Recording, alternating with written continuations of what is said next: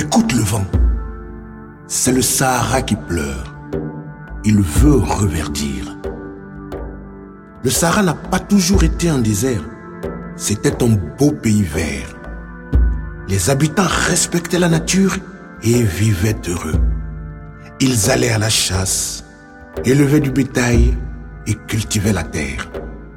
Ils aimaient leur pays et leur pays les aimait. Le malheur s'installa avec l'arrivée d'hommes cupides.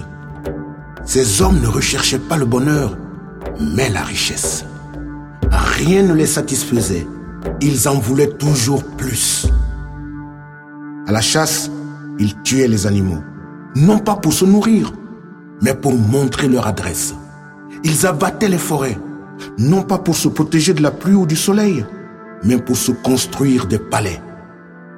Les pratiques de ces hommes cupides avaient blessé le Sahara. Il décida de devenir un désert.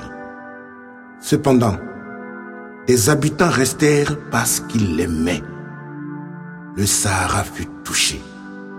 Pour les remercier de leur amour, il leur donna quelques oasis et les rives du grand fleuve Niger. Depuis, il est triste.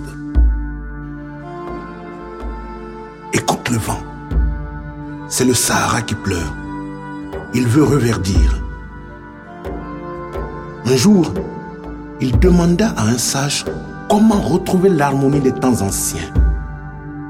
Le sage dit, recherche la compagnie d'hommes justes et bons, respectueux de la nature. Il ajouta, un jour, un homme viendra. Il veut rendre la vie aux herbes et aux arbres qui poussaient ici même dans les époques lointaines. Il est juste et bon. Il consacre sa vie aux plantes.